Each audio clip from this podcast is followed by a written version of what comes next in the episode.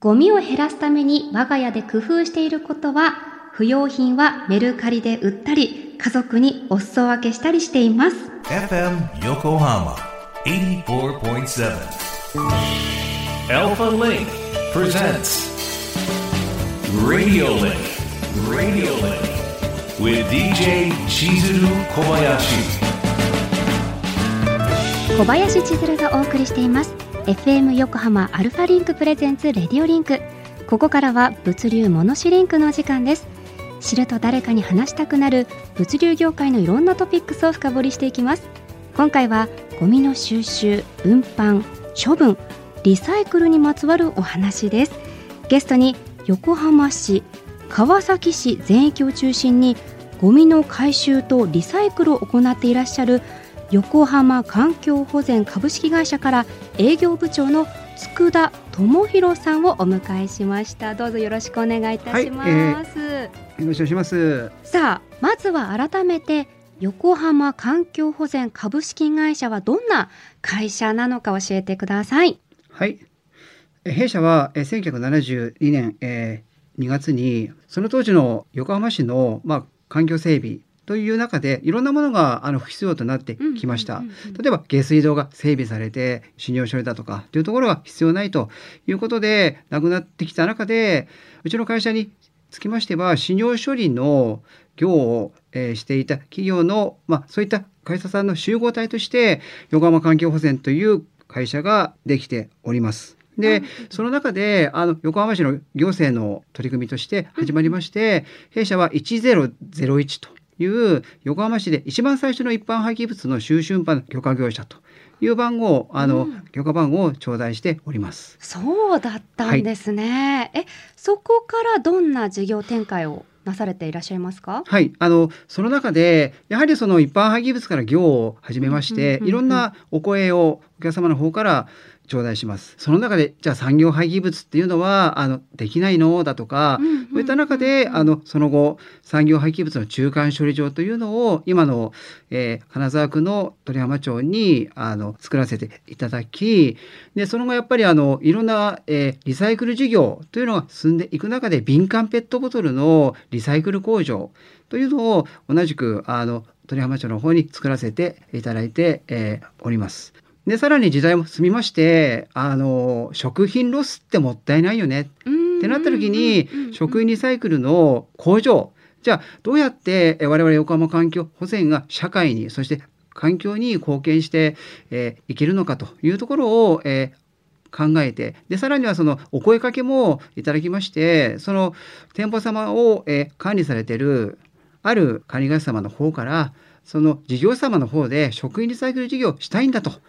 であの自分たちが排出した、えーゴミをですね、まあ、あの生ゴミをゴミとして捨てないで、なんとかそのリサイクル事業をしたいんだというお声をいただいて、今の弊社の食品リサイクル工場の方があの誕生しております。なるほど。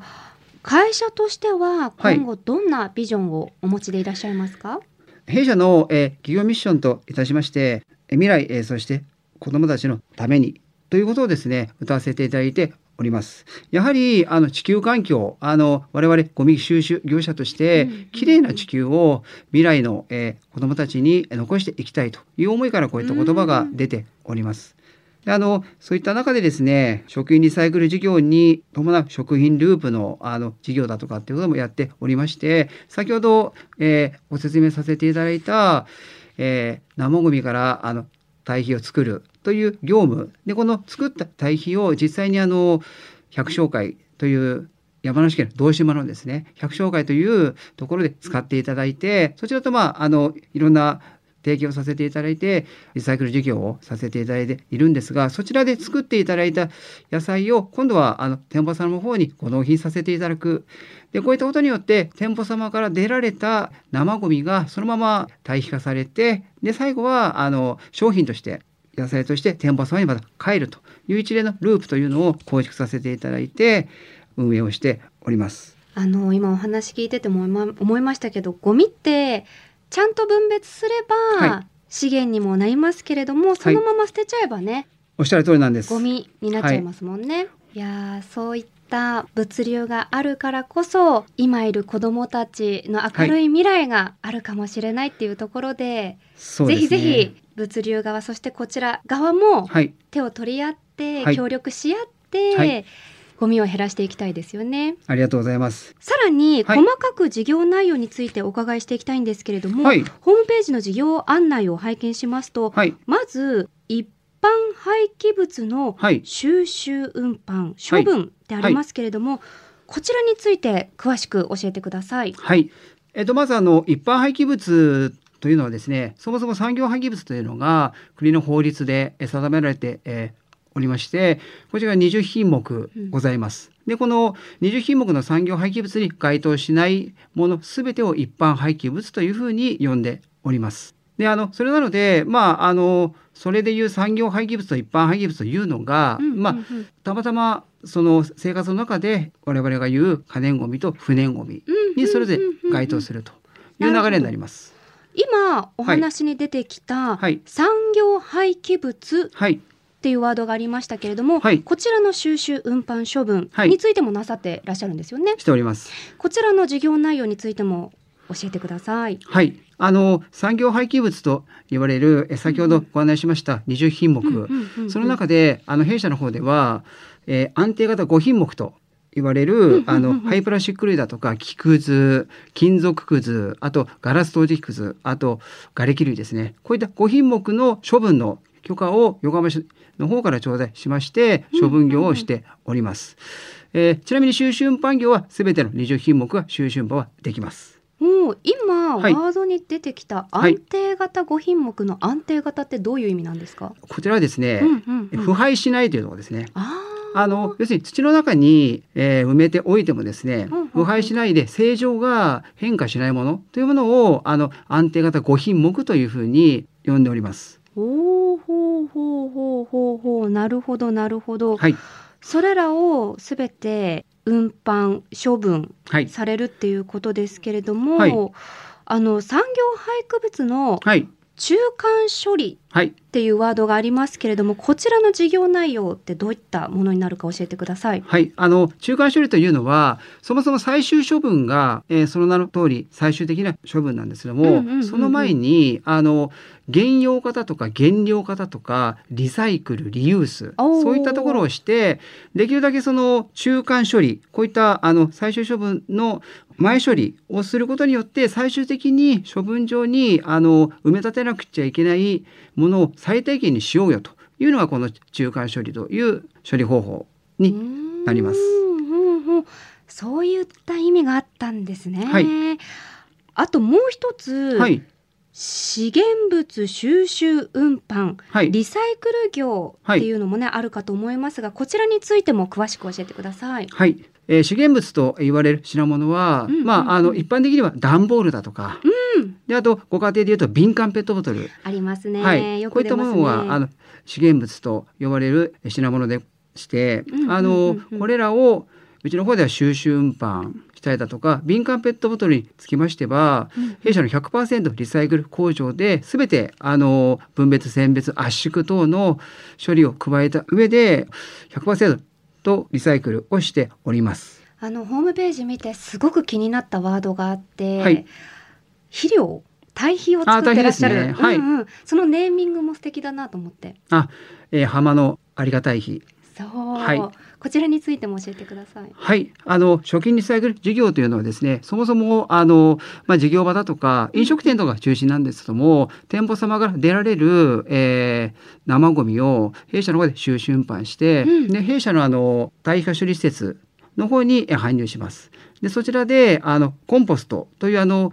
処理施設の方に、えー入れまして微生物で発酵させて、うんうんそれを発酵したものを一次発酵二次発酵というふうに進めていってで完全にあの発酵されてえー堆肥化したものというのを浜のありがたい日として商品化してでこれは商標登録もさせていただいて、えーおりますので、そちらまああの一般のご家庭だとか、うん。農家さんだとか、うん。そういうところで使用していただいております。実際に使ってみた方の声って届いてますか？あの結構元気に、えー、育ってるようだとか非常にあのいい野菜だとか、うんあのまあ、大きさで言うと大きく育ったよ実ったよとかっていうふうなお声を頂戴するとやっぱりあの嬉しいですね。う。ー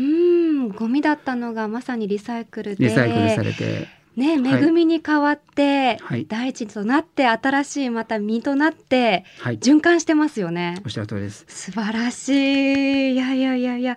あのゴミのはい、それらたくさんのはい。一般廃棄物、そして産業廃棄物、はい。いろいろありますけれども、はい。収集運搬処分する際に気をつけていることはい、あれば教えてください。あのどうしてもやはりですね、うんうんうん。あのゴミですので匂いの問題ですとかあと水分あとはあの、えー汚水じゃないんですけどもどうしてもその皆様の排出場ゴミ置き場から車両まで収集運搬をする際に、うんうんうんあのまあ、汁だれとかそういうのがしないようにだとかそういったところはもう店舗様の方にもご協力をいただいてであとはまああのうちの方でもあの、まあえードライバーがあえー最初の注意し注意を払ってですね、うん。あのまああのこういった環境事業ですので皆様にご迷惑をおかけすることが極力あの少ないように。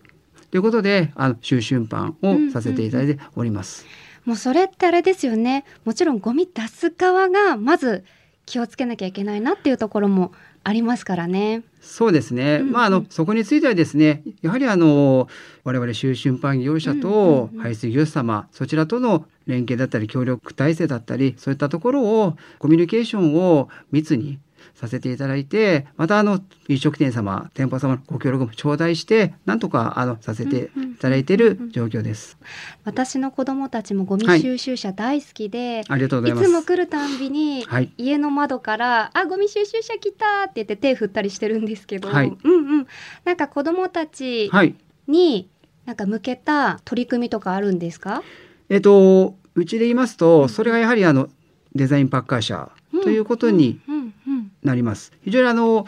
ゴミの回収に伺った先の保育園だとかそういったところで小さな、えーお子様たちにあの手を振っていただいたりだとか非常にそういったところもですねドライバーの、えー励みになってたりだとかやっぱり嬉しいですよね。うん。はい、あのいつもゴミを回収していただいてありがとうとかって言っていただけるとそれがあのドライバーのその日一日のえ励みとなってそれがまたさらにいい回収につながっていくというところで、はい、非常にあのありがたいです。御社のホームページ見て、はい改めて気づかされたことがあって、はい、その社員さんの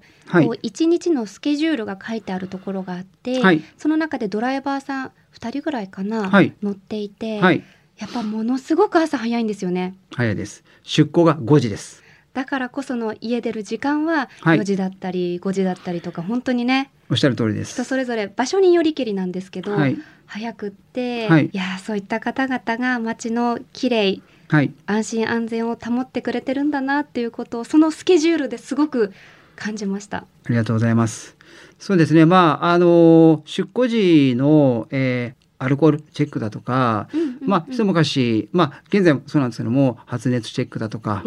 あと、消毒だとかっていうところを踏まえて、我々廃棄物業の車両っていうのは、あの、ご存知の通り、いろんなところを収集して、あの、回ります。そういった車両で、もしその、えーコロナ禍でしたら、感染だとかっていうところがあったりしますと、うんうんまあ変な話、そういったものをですね、あの、まき散らしながらじゃないんですけど、そうなってしまうんで、そのドライバー自身の健康管理というのは、えー当然のことを、あとは回収させていただくゴミ、うんうんコロナ禍はこれが大変でした。一箇所でもあのそういったゴミを積んでしまうと、うんそのゴミがあいろんなところの収集場所を回ってしまうこととなってしまいますのでコロナ禍におきましてはそこが非常にあの気を使ったところでもありますしそれが強いてはそのドライバー自身のあの感染というところにつながってしまってはいけないのでコロナ禍で一番苦労したのは